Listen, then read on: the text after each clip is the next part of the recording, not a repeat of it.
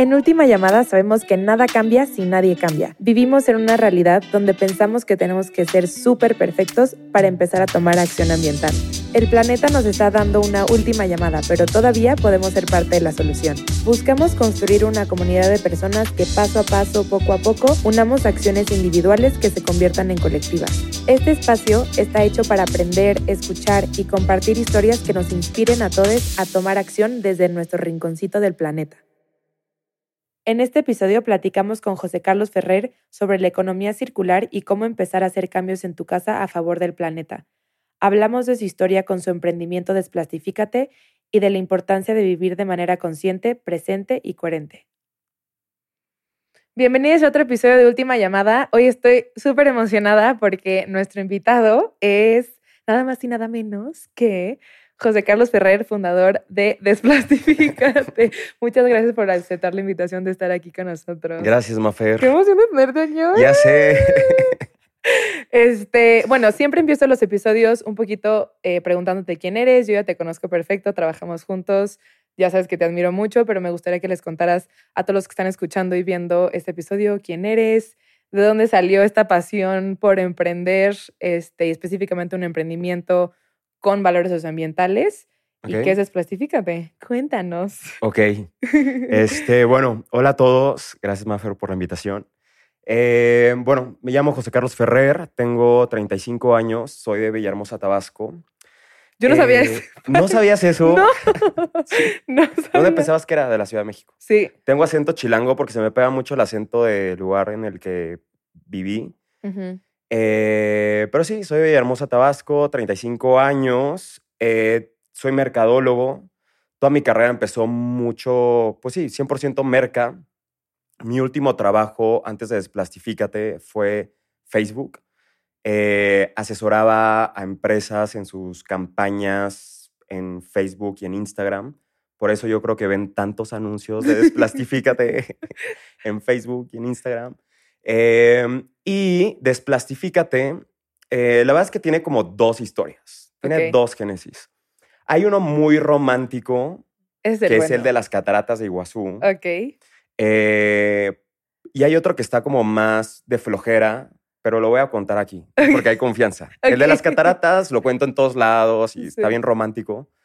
Em, pero el de flojera, que también es obviamente real, ¿no? Es que em, justo, bueno, a ver, antes de eso, siempre he sido como un poquito rebelde. Como que me, ha gustado mucho como cuestionar el status quo de las cosas. Em, sí, ¿no? Rebelde. Eh, y trabajaba en Facebook y nos regalaban 5 mil pesos al mes en anuncios para que probáramos la plataforma, para que supiéramos cómo pautar los anuncios y ayudar mejor a nuestros clientes, o sea, como tener experiencia directa. Y a partir de ahí eh, dije como, bueno, pues voy a hacer una tienda en línea, ¿no? Como es la mejor forma de... Probar tus propios... Probar los anuncios de Facebook, ¿no? Las tiendas en línea. Antes hacía cosas para perros rescatados y cosas así. Eh, pero dije, creo que ya es momento de una tienda en línea y mía. ¿Y siempre fue de productos a granel o empezaste con otra cosa? Empecé con ropa para bebés eh, como orgánica, o sea, como... Qué random, ya. Sí, con algodón orgánico. Está súper random esto, paréntesis, conozco mucha gente que ha querido hacer ese negocio, muchísima, muy random. Está increíble. Pero no, no, no, nadie lo ha hecho como full, pero bueno. Pues deberían de hacerlo. Sí. Eh, porque, paréntesis, Facebook tiene una segmentación súper fácil para llegar a ese tipo de personas que están buscando eso. Ajá. Es como que es un gran negocio digital, ¿no? Y esa fue la idea original, ya, hasta ya tenía la ropa, tenía ya las sesiones de los bebés con, con, la, ropa, y todo, ya estaba la página de internet. Y más o menos por esas fechas, la verdad es que no me acuerdo. Ah, no, espérate, sí, claro, me acuerdo. Empecé a buscar como que alrededor de mí empezaron a haber muchos casos de cáncer, ¿no? Papás de amigos, gente conocida, bueno, no muchos, pero sí. Varios. Varios. Ajá. Y como que yo decía, a ver, aquí tiene que haber como, una, como un común denominador, ¿no? O sea, porque no es como que a todo mundo, en todo mundo hay cáncer. Hay cáncer como en ciertas poblaciones, hay poblaciones más de riesgo que otras, etcétera, ¿no? O sea, por ejemplo, hay varios países en los que el cáncer, nadie tiene cáncer, ¿no? Y hay otros donde, te digo, a mí, como cerca de mi círculo se da mucho cáncer. Entonces, literal, me metí a Google y puse cómo no tener cáncer. Ah, Eh, sí, cómo prevenir el cáncer, o sea, o qué es lo que tiene que pasar, o sea, o cuál es esa variable que hace que algunos países, algunas poblaciones sí tengan cáncer y otros no. Y eso me llevó a una página que es el Environmental Working Group de Estados Unidos, que analiza a todos los productos de limpieza de Estados Unidos, Mm. o sea, que son las mismas marcas, mismas fórmulas que se ven aquí en México, y decía que el 90% de los productos de limpieza en Estados Unidos, bueno, están catalogados como peligrosos para la salud humana por todos los tóxicos que tenían, ¿no? Y a partir de ahí fue como, wow, o sea, ¿cómo es posible que el líquido con el que trapeas los pisos, no voy a decir marcas, pero en México, no sé, la marca más famosa. Porque luego nos regañan. Luego nos llegan los abogados. Entonces ya no vamos a decir marcas, pero sí, la marca más famosa con la que seguro muchos trapean sus casas, tiene como, por ejemplo, ese trapeador, ese líquido para trapear, tiene como 20 tóxicos. Y son tóxicos que entran a través de la nariz, eh, o sea, el olfato, y funcionan como disruptores hormonales. Y obviamente empiezan a generar enfermedades como cáncer y muchísimas otras más, ¿no? Y a partir de ahí fue como, bueno, ¿en El qué match, ¿no? momento, cómo llegamos hasta aquí? O sea, ¿por qué estas marcas deciden ponerle ingredientes que saben que son cancerígenos al detergente de ropa, al líquido para trapear?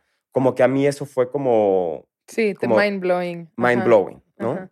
Este, más o menos por esas fechas, Trump también se estaba volviendo candidato presidente de Estados Unidos. Bolsonaro, Brexit, todo, y fue como, como que mi vida empezó a, no sé, como que durante toda mi vida pensé que el mundo iba, que el futuro era bonito, y después de ver todo eso, fue como, me empezó a preocupar mucho el futuro, ¿no? Y a partir de ahí fue como, bueno, hay que, como que hay muchas cosas que son normales, eh, por ejemplo, Trump, ¿no? Como candidato, como presidente, pues ya normal, ¿no? Hasta cierto punto, todas las mentiras que decía, etcétera. Pero claramente no está bien. O sea, también increíblemente normal que todo el mundo en México compre este detergente o este líquido para trapear pisos, pero no está bien porque tiene tóxicos, porque entra en nuestro cuerpo, porque son disruptores hormonales, este, porque causan cáncer. Ujú. Entonces, como que no es sorpresa que de repente tengamos estas crisis. O sea, primero fue lo de. Facebook, ¿no? De que quisiste hacer una tienda y luego viste este, bueno, fue lo del cáncer y luego fue, supongo que lo de las cataratas. Y ya todo hizo clic y fue como lanzaste Desplasifícate. Es lo que me imagino que pasó. Sí, más o menos. Cuando fui a las cataratas ya tenía, Desplasifícate ya había un poquito avanzado, Ok, pero en las cataratas me cayó como todo el 20. ok. Un amigo de, mi mejor amigo de toda la vida, de primaria, secundaria, prepa, lo vi hace poquito y me dijo, güey, ¿en qué momento te volviste como tan ecologista? Eh, porque pues como que antes Nunca. pues no era esa persona, ¿no? Y, mm, y fue a partir de las cataratas. porque Cuenta esa historia, a mí me encanta esa historia. Aunque sea cursi, aunque la cuentes de todos lados, es de que mi historia favorita es Plastifícate. Ok. Porque yo también soy súper cursi. O sea, yo es como, ay, güey, corazoncito, ¿sabes? Ok, entonces, bueno, fui a las cataratas de Iguazú en Brasil. Fui porque tengo un amigo que ha viajado por todo el mundo, todo, todo, todo el mundo, y me dijo, las cataratas de Iguazú es el lugar más poderoso, impactante de todo el planeta Tierra.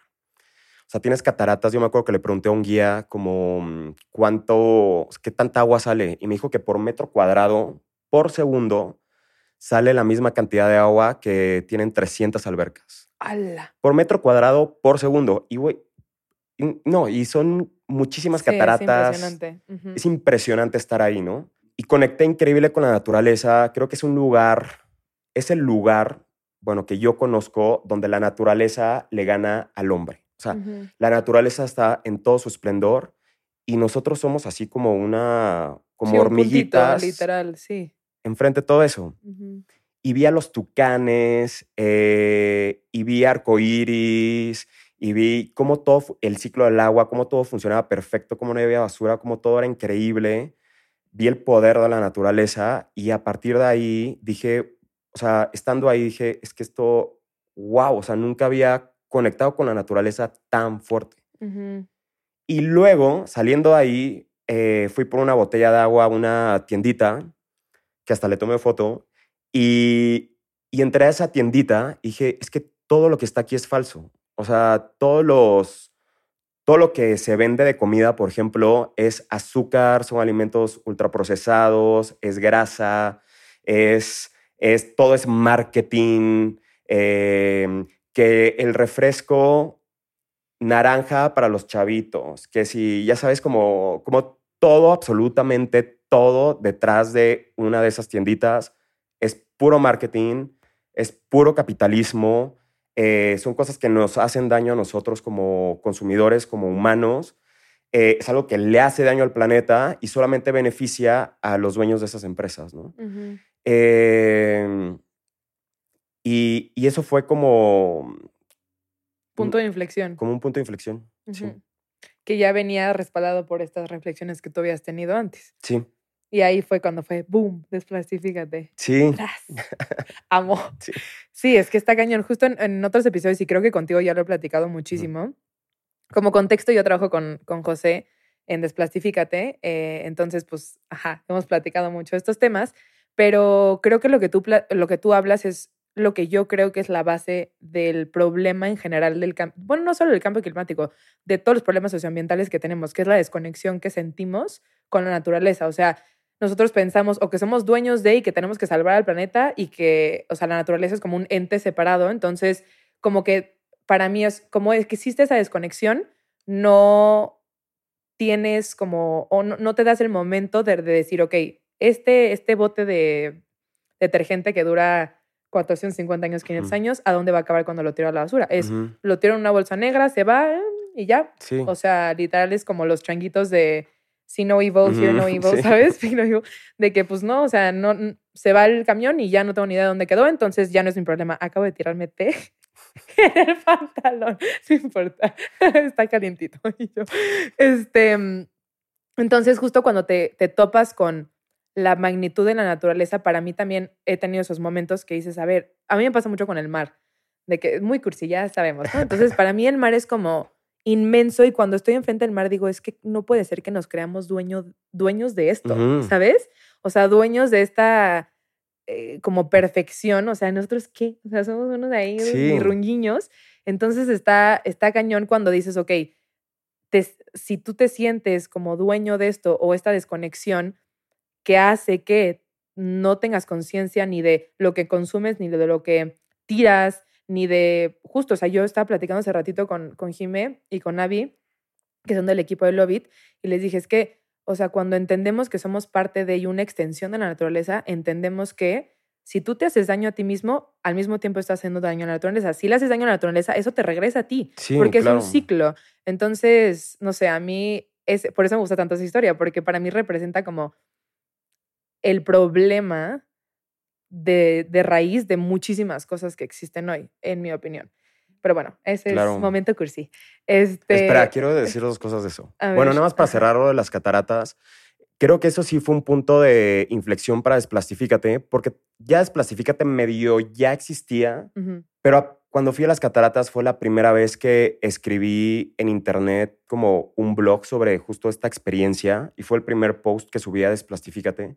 Y creo que eso sí fue un antes y después para la empresa, porque sí pasó de ser como esta tienda en línea que yo puse para probar los ads de para probar los ads de Facebook a volverse como mi mensaje al mundo eh, y a volverse y antes lo tengo que tengo que regresar a hacerlo pero antes a partir de ahí empecé a escribir muchísimo lo que yo sentía y creo que eso hizo toda la diferencia porque personas empezaron a conectar muchísimo con todo lo que una persona que antes no era ecológica, que no le importaba la naturaleza, que consumía todos estos productos, cómo hice el cambio y todo lo, todo lo escribía. O sea, ahorita que leo todo eso, digo, qué pena, o sea, ¿por qué escribía eso? este... Pero está cool porque es el proceso y comunicas que no tienes que ser perfecto para empezar, ni tienes que saber la respuesta a todos los problemas del universo para poder hablar de ese tema, ¿no? Porque muchas veces se piensa o como que hay mucha crítica a las personas que hablan de temas socioambientales en las redes sociales o en internet o en, general donde sea, porque te dicen como, ah, pues sí hablas de esto, pero no eres vegano. Ah, sí hablas de esto, pero no sé qué. Entonces, como, a mí se me hace súper cool que comuniques el proceso de una persona, como tú dices, como que neta no, que me pasó lo mismo hoy. O sea, que estabas completamente inconsciente de, no sé si completamente, pero bastante inconsciente no, completamente. de la situación y que fue cambiando poco a poco, que a mí se me hace como increíble. Sí. Yo creo que por eso funcionó Esplasifícate, porque mucha gente compartió camino este conmigo. proceso.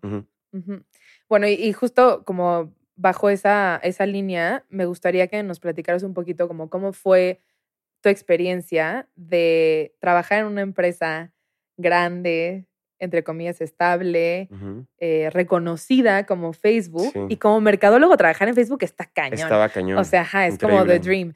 Entonces, ¿cómo fue la transición de decir, sabes qué, me encanta ese trabajo porque sé que te encanta, porque te, o sea, te veo y sé que es algo que te apasiona, pero ¿cómo fue decir, que ya voy a dejar esto para dedicarme 100% a un emprendimiento que era algo chiquito, que es súper difícil y es más difícil aún siendo un proyecto que tiene valores socioambientales tan fuertes detrás y que además te metiste a pelear con marcas súper ya establecidas y de consumo masivo. Entonces no fue cualquier em, pues categoría de productos. O sea, ¿cómo fue esa transición y esa decisión? ¿Te costó? Pues la verdad es que no, porque cuando yo entré a Facebook, Facebook era una empresa muy, muy chiquita. O sea, va a sonar muy acá, pero sí, fue, sí fui de los primeros empleados de Facebook en México y en el mundo. Y era un Montessori, o sea, y era increíble, ¿no? O sea, todas las personas que empezamos a trabajar ahí, eh, estábamos viviendo el mejor momento de nuestras vidas, a todos nos, a mí me, versus mi trabajo anterior, creo que me cuatriplicaron mi sueldo y a todos. Y llegabas a la oficina y había, ya sabes, como comida gratis y... Antes de todos estos coworkings que ahorita ya está de moda. Sí, que ahorita ya está de moda, pero Facebook fue de los primeros, ¿no? Y tenías un chef que te, que te preparaba lo que quisieras desayunar y teníamos como metas y siempre logramos las ventas este, íbamos con los clientes, los clientes nos amaban porque éramos los niños cool, este, como que era la, la junta padre de la semana, juntarse con los de Facebook, y era increíble al inicio, ¿no? Luego, pues ya Facebook cambió muchísimo, o sea, empezó a tener muchísimo poder, o sea, por ejemplo, a nivel internacional, pues fue todo el problema de, de la privacidad, todo lo que hizo Trump con los datos, Em, Facebook pasó de ser como, antes era como trabajo en Facebook y era como, o sea, mi perfil de Tinder era que Facebook y ¡wow! ahorita ya me da pena decir, o sea, perdón, amo Facebook, sin Facebook yo no estaría aquí, pero ahorita ya la imagen de la empresa ya no es la misma, ¿no? Pero en ese entonces era wow, Facebook, Instagram, este... Y luego, bueno, empezaron todos estos problemas de privacidad. En México, bueno, y también todo el mundo eh, los anunciantes cada vez invertían más dinero en Facebook. Entonces ya no era como la junta, ya sabes, como tranqui, ya había muchos problemas. Pues ya era mucho, mucho más dinero el que manejábamos, ¿no? Entonces ya era como muchos problemas políticos. Y dije, me acuerdo que una vez exploté en la oficina porque dije, a ver, no somos senadores, no estamos en la Cámara de Diputados hablando del aborto o hablando de estos temas, estamos pautando anuncios en una pantalla celular. O sea, ¿por qué hay tantos problemas políticos? Al, o sea, como que ya era, ya sabes, como mucho problema. ¿no? Y a partir de ahí fue como, pues decidí... Irte al otro extremo. Irme al otro extremo. Dije, un poquito antes de eso, una aceleradora muy importante, como que me dijo, le invertimos a Desplastifícate pero te tienes que salir a Facebook. Y yo, no, están locos. O sea, Desplasifícate no vendía nada. Facebook como que me seguía gustando, pero ya después de todo eso que pasó, sí fue de, esto ya, ya no lo estoy disfrutando. Y pues ahí sí renuncié. O sea, me lancé al, al ruedo. ok, ¿y cómo fue como esta experiencia? Porque, a ver, mucha gente, y lo hemos visto en redes, ubica que desclasifícate. Ahorita ya como que Shark Tank empezó a agarrar como muchos emprendimientos, este, pues más eco, pero me parece que pues en, en Desclasifícate, en Shark Tank fue, o sea, Desplastifícate fue de los primeritos como que con estos valores detrás. Y yo me acuerdo que yo te vi en la ¿En serio? Yo te vi en la tele antes de conocerte. Ajá. Este, y yo me acuerdo que dije, no, es que está cañón esto, qué cool. Y los Sharks que si me están escuchando, que espero me estén escuchando, porque si me están escuchando estaría muy cool, pero no me odien, pero yo dije, estos no saben, no saben de lo que están hablando, o sea, no puede ser que le estén diciendo estas cosas a este emprendedor, o sea, increíble que está tratando de cambiar al mundo, o sea, yo era tu fan antes, y yo aquí ya ventaneándome, este, pero ajá, ¿cómo fue como la experiencia de entrar como emprendimiento con esos valores en específico? ¿Hubo algo como, pues, diferente o más difícil de lo normal en el porque el mundo de emprendimiento es difícil. Entonces, hubo algo como que tener esos valores te, o sea, te, más bien, esos valores hicieron que fuera más difícil emprender o no? No, al contrario, fue mucho más fácil. Por ahí vi un tweet que decía como, voltea a ver todo lo que las personas de tu edad están haciendo y haz todo lo contrario. Em, o sea, y era, estaba más como ligado a todo mundo, por ejemplo, se casa porque ya se tienen que casar, no el amor de su vida y ya sabes, entonces como...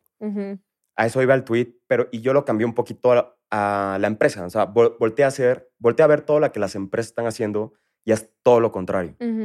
Entonces, pues la verdad es muy fácil cada vez que hay decisiones en Desplastifícate, pues tomarlas, porque es como, bueno, ¿qué haría una empresa normal? ¿no? Por ejemplo, en COVID, les pagamos, había, le contratamos un chofer para que fuera a las casas de todos los empleados para que no tuvieran que usar transporte público porque pues, obviamente mayor riesgo, había mucho miedo de usarlo. Iba por ellos. Iba por ellos, obviamente los regresaba. Eh, y, o sea, ese es un ejemplo súper chiquito, chiquito pero así con absolutamente todas las decisiones que se toman, desplastifícate, siempre es como, ¿qué es lo más puro que podemos hacer y tratemos de hacerlo. Justo ayer yo estaba teniendo una conversación con mi papá, que igual besitos a mi papá, no me odies por decir esto, pero mi papá trabajó en una empresa eh, embotelladora casi toda su vida. Y estábamos hablando de em, el debate de Coca-Cola siendo patrocinador de la COP27. Ay, sí. Ajá. Entonces no me quiero meter en temas políticos, pero yo estaba debatiendo con él. Obviamente yo yo personalmente no soy fan de esa decisión y mi papá pues estaba debatiendo el otro lado que tenía muchos puntos también este pues a favor de su de su argumento, pero el punto que quiero hacer ahorita es que yo le decía, es que para mí las empresas grandes está súper padre que estén haciendo estas como acciones chiquitas y que estén invirtiendo en, en, ajá, tipo COP27 o en darle dinero a emprendimientos chiquitos o a, este, no sé, sabes, como que innovar tantito en los materiales y como que poco a poco se, se hace un impacto enorme, más cuando tienes el alcance que tiene una empresa como Coca-Cola, por, poner, este ejemplo, ¿no? Pero yo le decía, es que para mí, como yo, yo, yo, yo no puedo con, con la idea de estar creando un problema tan grande y estar tratando de mitigarlo de maneras así uh, chiquititas, yo le decía, es que si yo fuera eh, si yo tuviera el poder de decisión, que ya sé que hay mucho tema de, de que hay mucha gente empleada y que hay mucho dinero detrás y que pues no se puede cambiar de un día al otro, pero es que yo, yo, yo haría lo opuesto a lo que estoy haciendo. O sea, si yo quisiera hacer, no sé, no sé si esto está bien que lo, que lo diga aquí, pero si yo quisiera hacer dinero eh, con el agua, ¿no? Por poner un ejemplo, un producto.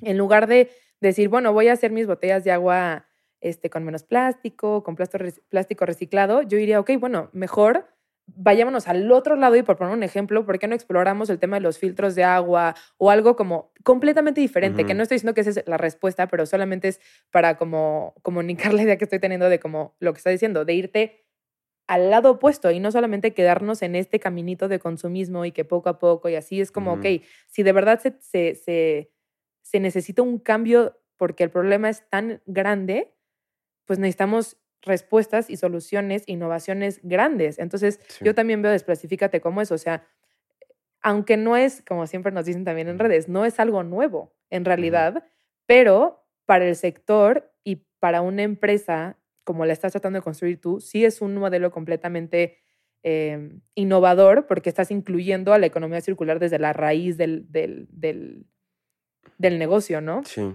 Entonces, eh, a mí se me hace muy interesante ese tema también, como que la mentalidad de decir, no me voy a ir por el caminito que ya todo el mundo está haciendo, sino que voy a voltear a casi casi al otro lado y tratar de hacer algo nuevo, aunque no sea perfecto desde un inicio. Que yo sé que Desplastifícate ha tenido muchos cambios desde cuando empezó ahorita. Entonces, platícanos un poquito más de como el camino hacia lo que es Desplastifícate ahorita. Y si quieres, platica un poquito qué es Desplastifícate, porque creo que estamos diciendo tú y yo como si todo el mundo nos conociera, que espero que sí. Pero ajá, o sea, ¿cómo empezó? ¿Cuál fue el modelo? Sé que después trataste, de eh, meter también alimentos y luego no. O sea, ¿cómo es este, como, ¿sabes? Como ir y venir del emprendimiento. Pues, a ver, respecto a lo de Coca-Cola, Em, Tú fuera. no, a ver, creo que es que está cañón porque por un lado sí los entiendo, o sea, no te puedes ir, no puedes cambiar como de repente todo tu modelo tan cañón. O sea, yo, por ejemplo, cuando empecé a mm, leer sobre todo lo de la crisis, lo del cambio climático, etcétera, sí dije, es que mañana tienen que dejar de vender coches así que utilicen gasolina, o sea, pero yo estaba súper convencido de que teníamos que hacer eso.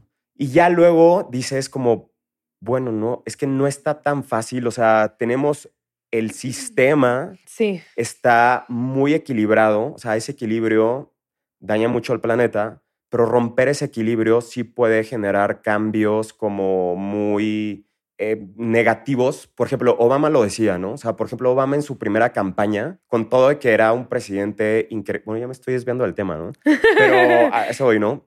Era. Dejando muy claro tus intereses políticos aquí.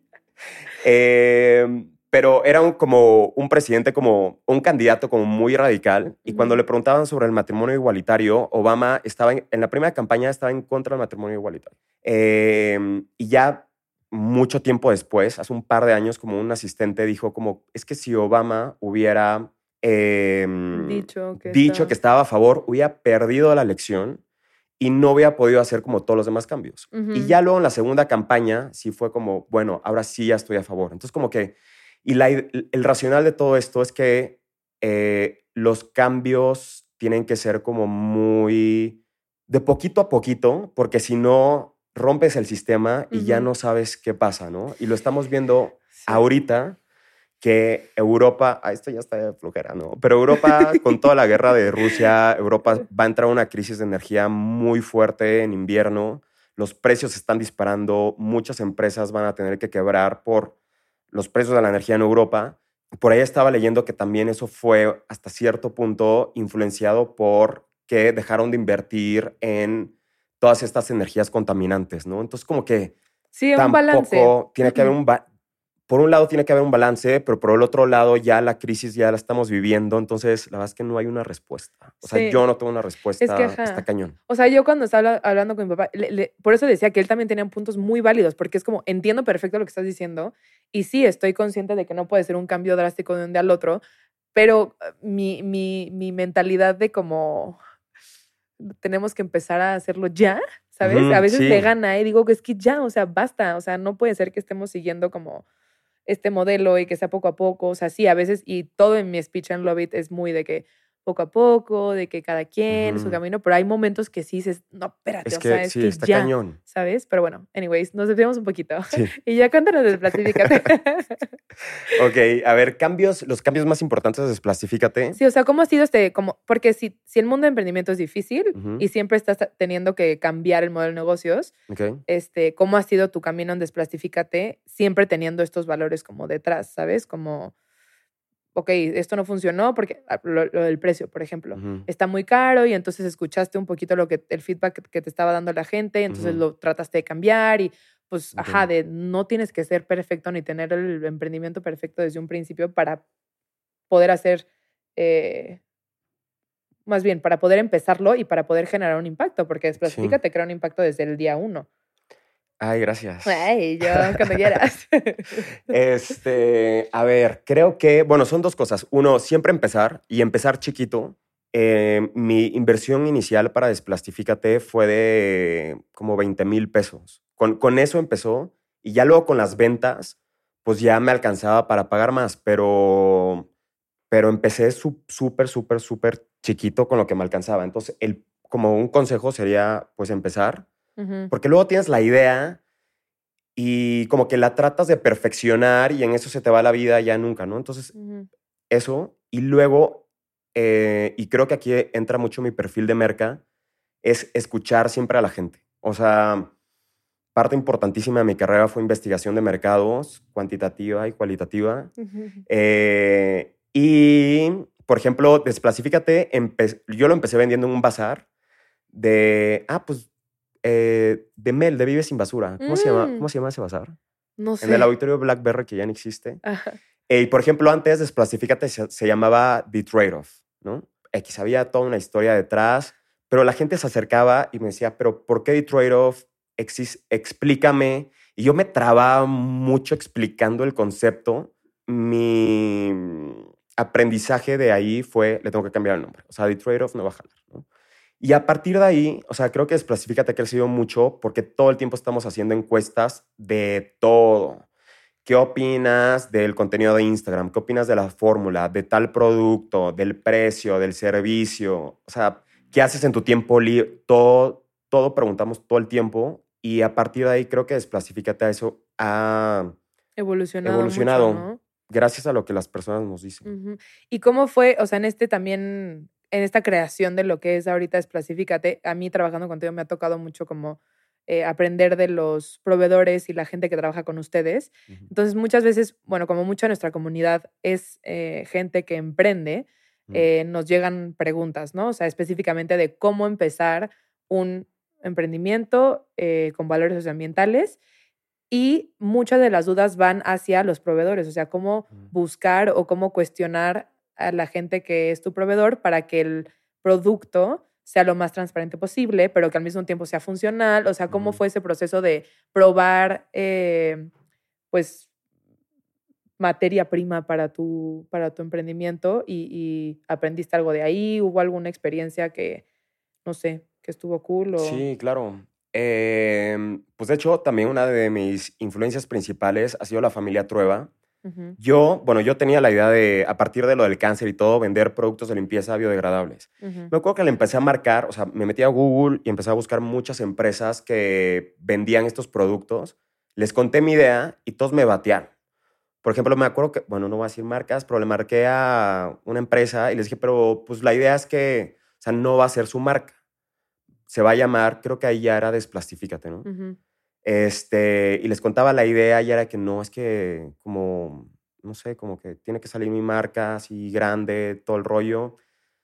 Y una de esas mil llamadas que hice fue con la familia Trueba, que hace estos productos, lleva más de 30 años, bueno, 30 años haciendo estos productos en Texcoco. Los fui a visitar. Eh, Son increíbles. ¿Vas a llorar? Sí. ¡Ay, no! No. Es que sí es lo mejor, Sergio. sí. Ay, no, te No estoy llorando en un podcast. es que sí es lo mejor. Ay, no, ok, yo les cuento si quieres para...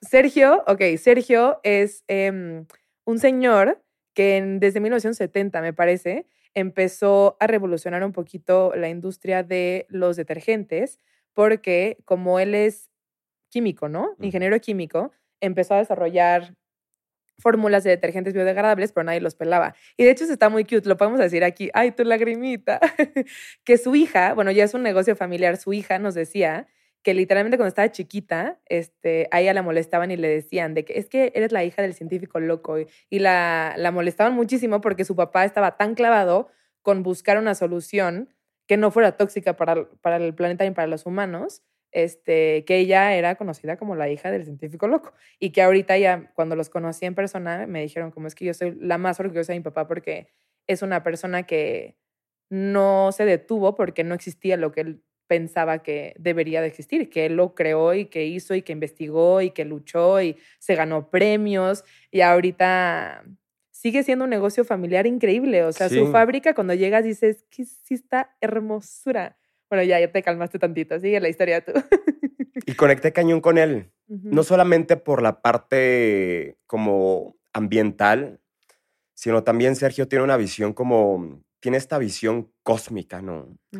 de, pues somos humanos, el universo es gigante, no somos dueños de la Tierra y yo, yo también ando mucho con esta visión, siempre he tenido como esta visión como cósmica. O sea, por ejemplo, ahorita que decías que nos sentimos dueños del mar y de todo, ese fin de semana un amigo me decía que no sé dónde leyó que eh, el ser humano, como que si el planeta fuera una manzana, nada más hemos descubierto como la, como la capa de la manzana. O sea, no, no hemos llegado más abajo. La cáscara. Ajá. Y, y ya nos sentimos dueños de todo y como que hay que tener una visión como mucho más, eh, no sé, cósmica. Se llama visión cósmica. entonces conecté con él a un nivel como muy cañón y me acuerdo que salir de ahí y sí lloré. Cuando salga este, este, episodio voy a poner un video de el señor Sergio para que vean lo hermoso que es. Es un Está cañón. Sí, no, es lo mejor, pero ajá. Eh, y dije, me acuerdo que me salí de Facebook y mi jefa me marcó de que, ¿dónde estás? Y yo así... Llorando. en llorando en Texcoco y yo, este, ya, ya voy para allá. No sé qué le dije. Y dije, ok, voy, voy por buen camino. O sea, todos los proveedores me batearon porque querían que su marca saliera así gigantesca en todos lados. Eh, y toda la familia, porque aparte no solamente platiqué con Sergio, platiqué con toda la familia, me enseñaron hasta el comedor y cómo no usa microondas y cómo separan toda la basura. Lo de, no, es que... Está cañón. Eso, es otro podcast. Sí, exacto. Este, Invitamos a, a Sergio. Larisa. Estaría top, imagínate, invitar a Sergio al podcast. Ajá. Eh, y, dije, ok, voy por muy buen camino, ¿no? Entonces, él fue el primer proveedor de, de Desplastifícate. Y a partir de ahí, bueno, ya como hablando más en general de los proveedores, cómo seleccionarlos. La verdad es que en México hay una, está, está cañón, porque por ejemplo hacer un estudio de biodegradabilidad o de no toxicidad de cada producto cuesta como 70 mil pesos. Entonces, está cañón. Yo me acuerdo que me peleé con una señora Cofepris porque me decía como, es que tienes que tener estudios de biodegradabilidad, todos, ah, me decía, no solo tú, todos los proveedores tienen que, de, o sea, hasta los que se ponen un bazar, tienen que tener estos estudios. Y yo, ¿cómo le pides? Por ejemplo, los, unos jabones de Desplastifícate los hace eh, Luciana, que los hace a mano en su casa, el jabón de menta, la mentas de su huerto, o sea, todo es como lo más natural. No le puedes pedir a Luciana o a otros proveedores de que paguen 70 mil pesos para... No, de hecho 140 porque son dos estudios, ¿no? Em, entonces, como que por ese lado sí está muy cañón como encontrar... Eh, esos proveedores porque te dicen, no, pues que no lo tengo, o sí, pero pues págamelo tú. Entonces no vamos a pagar 140 mil pesos, ya sabes, para esos estudios. Entonces creo que es más como un tema, la verdad, como de un poquito de, feeling. O sea, por ejemplo, con Sergio fue, obviamente, yo sí tienen estudios de realidad, además, pero aún sin los estudios dices, te la compro, ¿no? Este, mm, hay otros proveedores que sí, tal vez no tienen estudios específicos de los productos, pero eh, sí tienen certificaciones generales de la fábrica, etcétera. También es como visitar, ¿no? Sí. O sea, como ir a conocer y platicar y que te expliquen y como tener el tiempo de escucharlos. Siento que es muy importante cuando estás buscando, pues, porque al final de cuentas son casi, casi tus, tus, este, partners, ¿no? Socios, claro. Ajá, tus socios, ajá. Entonces, pues tienes que conocerlos bien. Y luego nada más que, bueno, yo una vez, yo soy muy mala emprendedora, pero quise hacer hace mucho tiempo una marca de ropa y yo nada más quería encontrar un proveedor así en Google, de que, hay Google de, este, proveedor de algodón orgánico en ese entonces, ¿no? Yo, según yo, súper ecológica. Y pues sí, o sea, pues así está semi imposible, o sea, tienes que pues conocer, ir a visitar, preguntar, cuestionar, escuchar, ¿no? Sí, es mucho de feeling. O sea, sí nos ha tocado batear a como tres proveedores solamente, bueno, porque no podemos filtrarlos por estudios, porque hay muchos que no los tienen, eh, pero sí hay otros que nada más por el feeling de, les preguntamos cosas, un proveedor nos dijo como, porque le empezamos a hacer muchas preguntas de, de la materia prima y nos dijo, déjale de venderle a gente tan quisquillosa, así.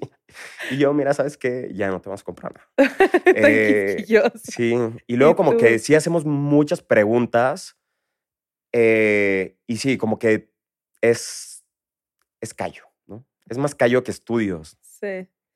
¿Y cuál ha sido como la experiencia de también crecer con tu comunidad? Porque al principio, pues Desplastifícate era tenía la misma esencia, pero era diferente, supongo yo. Y lo que me, lo que me platicabas de cómo las personas luego te dicen que Desplastifícate fue la primera empresa como con valores socioambientales que adaptan a su casa. Entonces, ¿cómo ha sido como esa respuesta del mercado hacia tu modelo que es pues algo nuevo? Em, creo que hemos crecido juntos, la comunidad y yo, porque de nuevo es como un camino, ¿no? Em, antes de Splastifícate, eh, tenía como una, mm, como una comunicación muy rebelde y agresiva. Mm. Y en su momento funcionó. O sea, y además, deja tú, no, no, es, no es, como una, era una estrategia, era, lo, te lo juro, lo que a mí me salía del corazón y lo ponía y así, ¿no? Eh, y ya luego empezó a crecer tanto que sí me acuerdo que una, una de mis jefas, Sofía, que admiro mucho, me dijo como, oye, ya... Chilea. Ya es chill. O sea, ya no puedo usar groserías, porque eh, Desplasifique tengo una extensión, era como mi, mi blog personal, ¿no? Entonces, si yo decía groserías en la vida real, pues decía groserías en Desplasifícate. Y sí me dijo como, espérate, o sea, ya estás en otro nivel, cuida más, ¿no? Em, y no solamente fue eso, sino que también em, yo llegué a sentir, y creo que bien, que ya como todo esto de tirarle tanto hate a estas marcas, como que ya la gente era como, no, no manches. O sea, como que, y ahorita ya tenemos una comunicación, bueno, también gracias a ti, como mucho más propositiva, más... Eh, Educativa, positiva, sonriente. sí. sí. más Maffer, menos Ferrer. Eh, sí, que de repente sí saco mis cosas. No, y, también luego a mí se me van las mías, pero ajá, o sea, está cool también como, como has escuchado.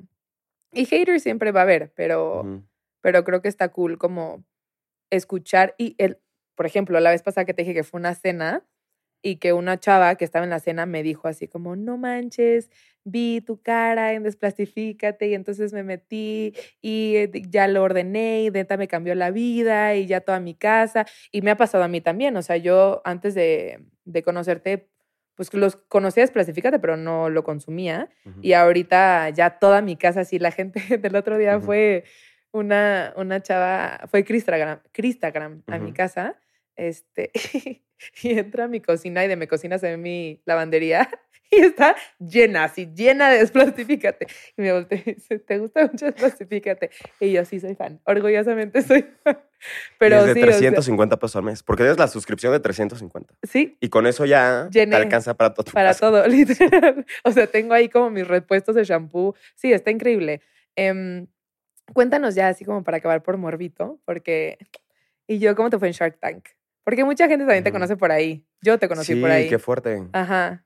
¿Cómo fue eso? Te, o sea, no te invirtieron, pero ¿cómo fue esa experiencia? ¿Te dio mucho exposure? Sí, muchísimo exposure. Em, yo la verdad no veo tele, yo no conocía Shark Tank. Eh, y nos invitaron y yo fue así como, pues, un día más en mi vida, ya sabes. De famoso. sí. Un evento más en la gente. Sí, sí, sí, sí. Este y pues la verdad es que no me, la verdad no me preparé. O sea, para nada. No es por ser mamón, pero sí lo, sí lo tomé como, no sé, como una entrevista más, no sé. Eh, y la verdad es que sí, por un lado sí la cagamos, porque llegamos con una evaluación altísima, ¿no? y, justo por eso, creo que todos nos dijeron como, a ver, la, nos encanta la empresa, ustedes, no sé qué, iba con mi socia, pero la evaluación está de locos. Em, si hubiera visto por lo menos un capítulo de Shark Tank, me hubiera, me hubiera dado cuenta que justo la principal razón por la cual batean a los emprendedores es porque tienen evaluaciones altísimas. Y creo, y, y, por un lado lo entiendo que eso suceda tan seguido, inclusive, bueno, me imagino que sigue existiendo y sigue pasando lo mismo, porque eh, el emprendedor los emprendedores tenemos una mente que vive en el futuro. Es como, a ver, sin con 30 mil pesos que le metí, he vendido tantos millones de pesos, pues si tú le metes X millones, pues vas a vender 10 mil más, ¿no? Pero la mente del emprendedor está, te digo, en el, así piensas a futuro. Y ellos, como inversionistas, y no está mal, eh, y los o sea, lo entiendo, em, piensan más en, más en el presente. Es, a ver, ahorita cuánto estás vendiendo y te hacen los cálculos con lo que estás vendiendo ahorita en el presente. El futuro como que y el crecimiento les vale más. Em, entonces, pues sí, pues, nos, pues nos batían por eso.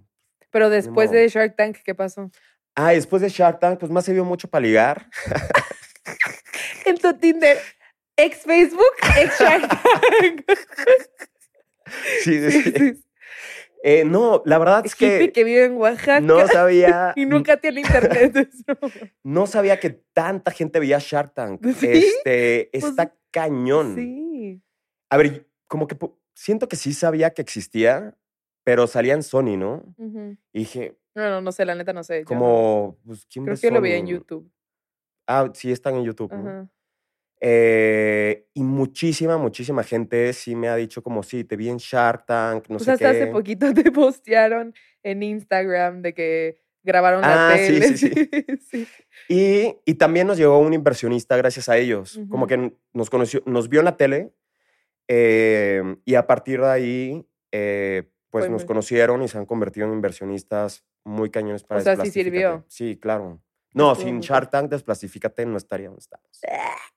Y tú en tu website, Shark Tank.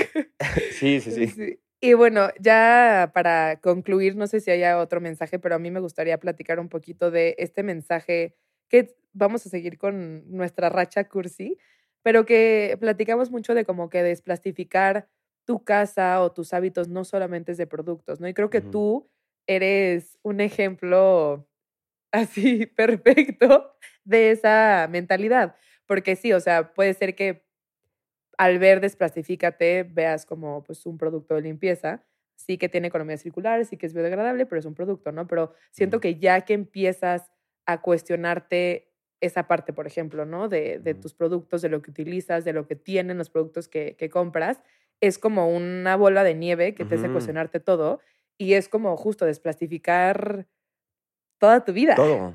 Pero eh, dilo, porque tú lo haces muy bonito. O sea, como explica esta. Y tú lo vives. ¿Tú dónde, dónde vives? Cuéntanos. Vivo en una playa nudista en Oaxaca. ¿Es nudista? Sí, ¿no sabías? Sí. No, no, no sabía. Sí. Excelente. Con mis dos perros. Pasaste de ser mercadólogo de Facebook. De Facebook. A vivir en una playa nudista en Oaxaca teniendo un emprendimiento de economía circular. Así es. Excelente. Eh, yo digo que desplastifícate si es como, y lo, me ha pasado a mí y me lo, y de repente me llegan mails, a mí me encanta que los, si eres cliente y desplastifícate generado algo en ti, mándame un mail. Porque me gusta mucho que de, la nada. Llora con sus mails. En la noche leyendo todos mails así, mandándoselos a Sergio, ¿no?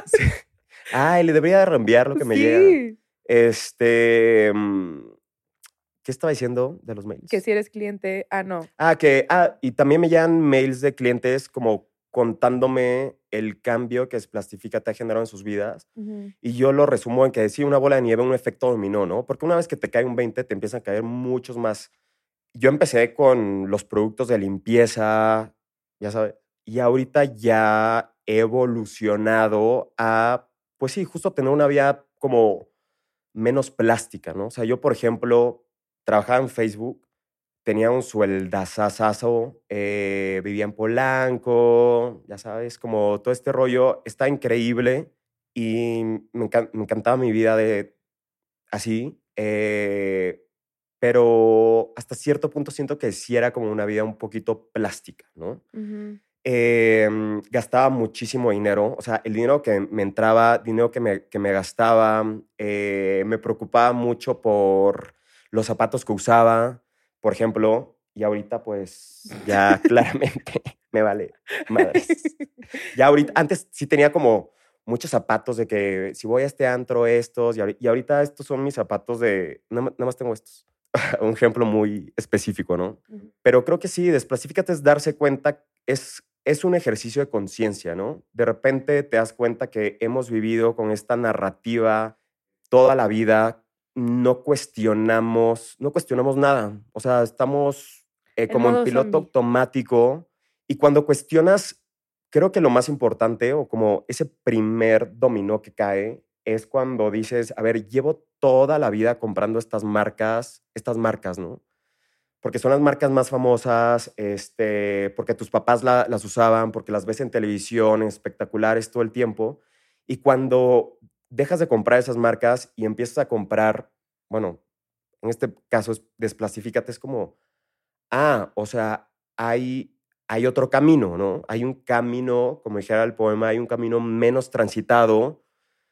Y cuando empiezas a caminar el camino menos transitado, pues te das cuenta que hay como muchas otras decisiones que tú pensabas que eran como el deber ser o lo único que se podía hacer y, las empiezas a cuestionar y las empiezas a cambiar y tu vida cambia por completo. Eh, y pues sí, así terminé. En una playa nudista. en una playa nudista. me encanta. Hasta los dulces. O sea, por ejemplo, otro, otro ejemplo como muy específico y que me di cuenta ya, o sea, viviendo allá, es que antes, digo, con todo este speech que, que, que doy, también me gustan mucho las emperador, y los crankies, o sea, tampoco crean que soy este vegano perfecto, claro que no. Los panditas, enchilados, me encantan todo, pero empieza a cuestionar y dices, ¿por qué no me compro un eh, mango? Un mango, ajá. ¿Por qué no me compro unas obleas? ¿Por qué no me compro, o sea, si ya tengo este antojo de azúcar, porque pues, obvio, ¿no? Em, o como todos estos dulces como mexicanos que, a ver, obviamente tienen azúcar y todo este rollo, pero pues sabes que estás como dándole tu dinero no a una empresa gigantesca, sino a un, a un emprendedor como mucho más chiquito, que sabes que sí tienen azúcar, pero es mucho menos ultraprocesado. Este, y, son, o sea, cambia. Y son cositas que, piensas, piensas que no hacen la diferencia ni para ti ni para el, medio ambiente, pero que al final, si todo el mundo piensa así, todo el mundo empieza a hacer esas decisiones chiquitas, este, y este acto de conciencia desde tu realidad y desde tu vida y desde tu contexto, pues sí hace una diferencia enorme, ¿no? claro. creo que es eso. Creo que eres un ejemplo como de, de esta de este cuestionamiento, de esta proactividad de, hacer algo sin esperarte a saber todo o ser perfecto o percibirte como perfecto porque nadie es perfecto. este, entonces, nada, pues muchas gracias por, por, la invitación, te admiro mucho, ya sabes que soy tu fan. también. Amo trabajar contigo. Eh, no sé si les quieras dar un último mensaje a todos los que están escuchando, dónde te pueden encontrar. Eh, a ver, un último mensaje, bueno, muy relacionado a la campaña que está saliendo en este momento, pues es que la vida no es plástica, ¿Vas a llorar? Sí. no, ya. wow. Amo, este ha sido el episodio más de que arriba abajo que más termino. Ay, no llores. La vida no es plástica. ¡Woo! La vida no es plástica. Mi Instagram es. A ver, no, la vida no, es plástica. Tenemos solamente. Eh, por ahí estaba leyendo, creo que de 650 mil horas va a ser nuestra existencia personal en este planeta, como que la probabilidad de que todos estos átomos se hayan juntado en este cuerpo, en esta mente, es única, no va a volver a pasar, tienes que aprovechar esta oportunidad para vivir como nunca has vivido. ¿Qué estás llorando? Amo esto, perdón,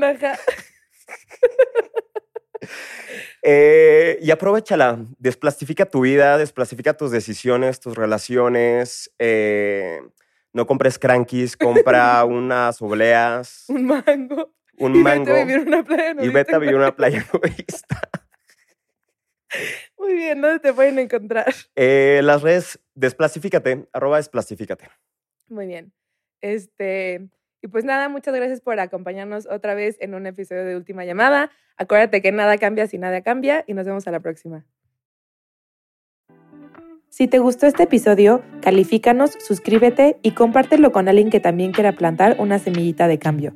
Recuerda que nos puedes encontrar en todas nuestras redes sociales como arroba y descubrir mucho contenido sobre sostenibilidad en nuestro sitio web love.it. Recuerda que Lovit se escribe L-U-V.it.